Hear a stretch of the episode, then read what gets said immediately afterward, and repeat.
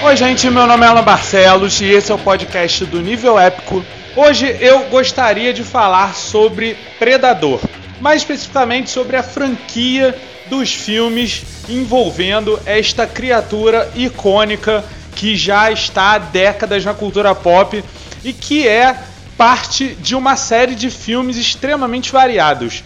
Porque, na verdade, quando se pensa no Predador, muitas vezes se cria uma certa associação com a série de filmes do Alien.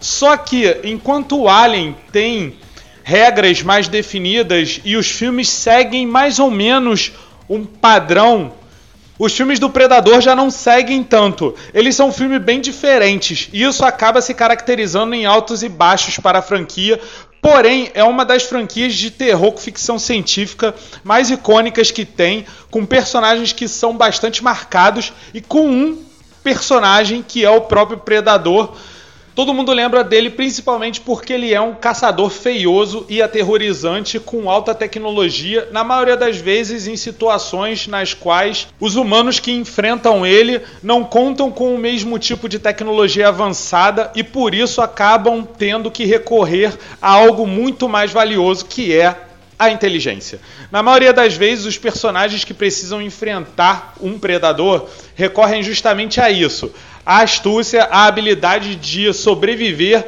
e principalmente a esperteza para enfrentar um predador num ambiente difícil e ainda assim explorar as falhas do próprio predador e virá-las contra ele. Essa dinâmica caçador e caçado é provavelmente o que faz a franquia Predador ser uma franquia tão legal. E obviamente, considerando isso, não é surpresa nenhuma que o melhor filme de todos é o primeiro, porque deu origem a toda a saga, que é o filme do Arnold Schwarzenegger. Não é o melhor filme do Arnold Schwarzenegger, não é o melhor desempenho dele, mas definitivamente é uma das melhores batalhas entre o caçador e o caçado nessa história do Predador.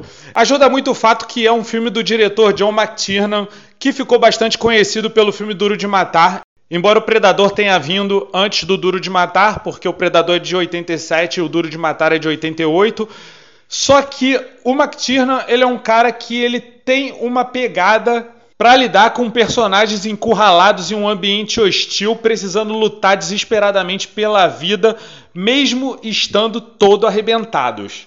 Porque essa é a premissa básica do primeiro filme. Uma batalha intensa entre um predador perseguindo um grupo de humanos, a questão de caçar e mostrar a superioridade sobre o inimigo e principalmente o elemento da batalha de inteligência, que no fim das contas é o grande elemento de predador. Não vence o mais forte, vence o mais esperto.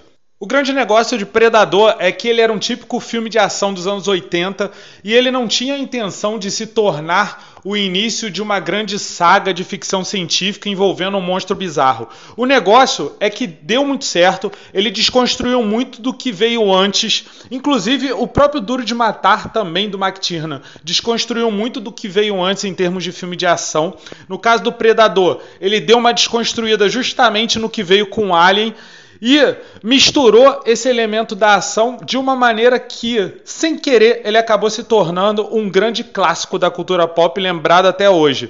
Era basicamente para ser um filme de alienígena, só que ele foi tão bem feito, tão bem conduzido, tão bem desenvolvido, com um monstro tão espetacular, que no fim das contas ele se tornou um grande filme com um alienígena.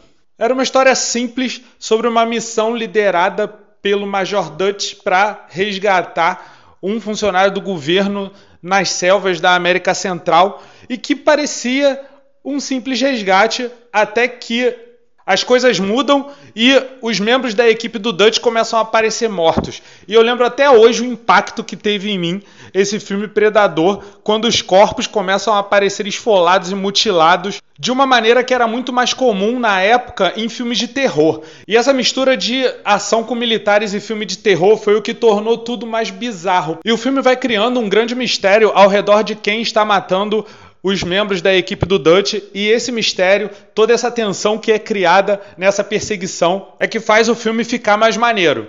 E aí o predador aparece. E aí entrou para a história do cinema. Principalmente quando depois de toda a caçada, o Dutch precisa enfrentar o predador no final, usando a inteligência e a esperteza dele. E essa é a grande sacada, porque na época os filmes de ação geralmente eram resolvidos na base da porradaria e dos músculos e das armas pesadas dos heróis brucutus dos anos 80.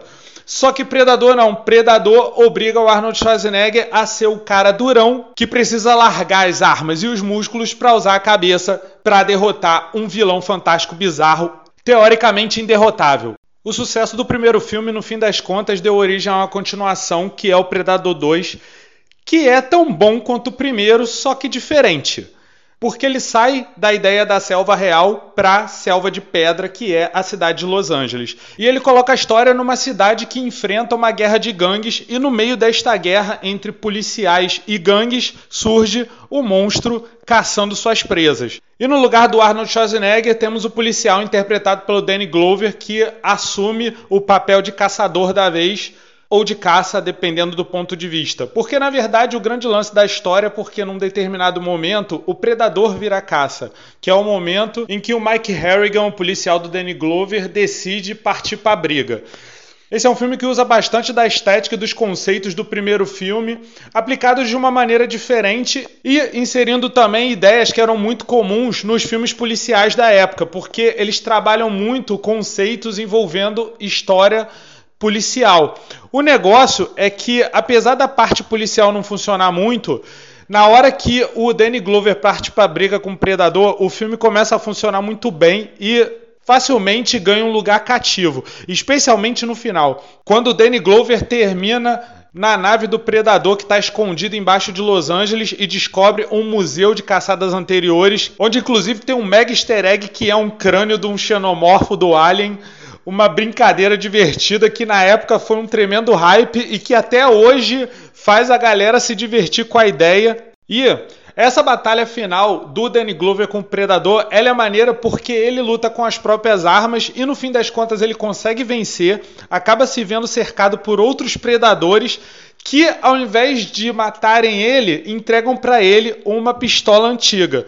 Uma pistola antiga que inclusive tem uma história porque um tempo depois ela foi explicada numa história em quadrinhos da Dark Horse, onde apresentava o dono original dessa pistola de pederneira, que era o Rafael Adolini, e que, ao mesmo tempo, é colocada como uma brincadeira no novo filme do Predador, porque o Predador a Caçada tem sequências envolvendo uma pistola de pederneira que é claramente uma referência ao Predador 2. É apenas mais uma lembrança do porquê este é um filme tão importante. Embora o primeiro Predador seja bastante lembrado e às vezes o Predador 2 seja razoavelmente preterido, o Predador 2 é um filme tão legal quanto o primeiro que vale muito a pena dentro do conceito geral da franquia. Fora que quem cresceu na década de 90 como eu provavelmente deve lembrar com carinho do jogo Predador 2 para Master System e Mega Drive, que era divertidão. Inclusive em termos de jogo de videogame, eu lembro muito também do jogo Alien vs Predador, que era de 1994 e era inspirado numa HQ Alien vs Predador dos anos 80, que no fim das contas acabou virando um tempo depois a base para os filmes Alien vs Predador, que não são tão bons ao longo dos anos 2000. Por isso, em termos de Alien versus Predador, na verdade, o que eu lembro com mais carinho é do jogo de videogame dos anos 90, que eu gostava bastante e que é realmente o que eu gostava em termos de batalha entre os aliens e entre os predadores. Em 2010, a saga continuou com Predadores, que é um filme meio subestimado, mas que eu particularmente gosto bastante e acho um bom filme, apesar dos defeitos dele, porque ele não tem o mesmo apuro técnico em termos de cenas de ação, como o Predador 1 e o Predador 2. Mas ele ainda é um filme bem feito com uma premissa muito boa, que pega um bando de assassinos humanos sequestrados da Terra e levados para um planeta que na verdade serve como território de caça para todos os predadores. E ali várias criaturas são caçadas. Na verdade, a grande questão que envolve predadores é provavelmente o fato de que um, na época, ele estava tentando escapar do fracasso fenomenal que foi o Alien vs Predador Hacking. E dois, na verdade, ele era uma tentativa meio que de reiniciar a franquia usando um roteiro que tinha sido pensado para o Predador 3 na década de 90. O roteiro não foi usado, ficou sendo alterado ao longo dos anos e depois de tanta alteração, acabou sendo transformado no filme Predadores que funciona muito bem, mas que dá para você ver que tem uma série de retalhos ali que às vezes complicam um pouco a dinâmica da história e também a dinâmica da ação, porque não é um filme tão bem dirigido quanto os outros dois primeiros. E três, quando Predadores lançou em 2010, ele concorreu com vários filmes muito bons. E essa competição acho que prejudicou um pouco a percepção geral que se tem dele, porque foi a época do lançamento de filmes como A Origem e A Ilha do Medo, por exemplo. Isso provavelmente ajudou Predadores a ser subestimado e a continuar sendo subestimado ao longo do tempo. Mas ainda assim, é um filme muito bom que acrescentou coisas boas à franquia Predadores como um todo e que teve um peso realmente muito grande, justamente pelo fato dos personagens humanos estarem fora da Terra e no território dos predadores, o que tornou os personagens predadores realmente impactantes dentro da história. Por isso que Predadores, apesar de seus problemas, é um filme maneiro e que eu acho que vale a pena. O negócio é que ele quase teve uma continuação, mas essa continuação não aconteceu. No fim das contas, em 2018 saiu o filme O Predador, numa tentativa de desenvolver um pouco mais a franquia. Só que o filme O Predador, infelizmente, não é bom. Meus favoritos continuam sendo Predador 1 e 2 e agora o filme mais recente, Predador a Caçada, que também é um filmão e que vale muito a pena. O negócio é que eu gosto muito do Predador. Eu sempre gostei, inclusive, muito mais do Predador do que do Alien em termos de personagens alienígenas bizarros. Por isso, é uma franquia de ficção científica com terror que eu sempre indico, porque eu gosto muito e porque o Predador é um alienígena bizarro maneiríssimo.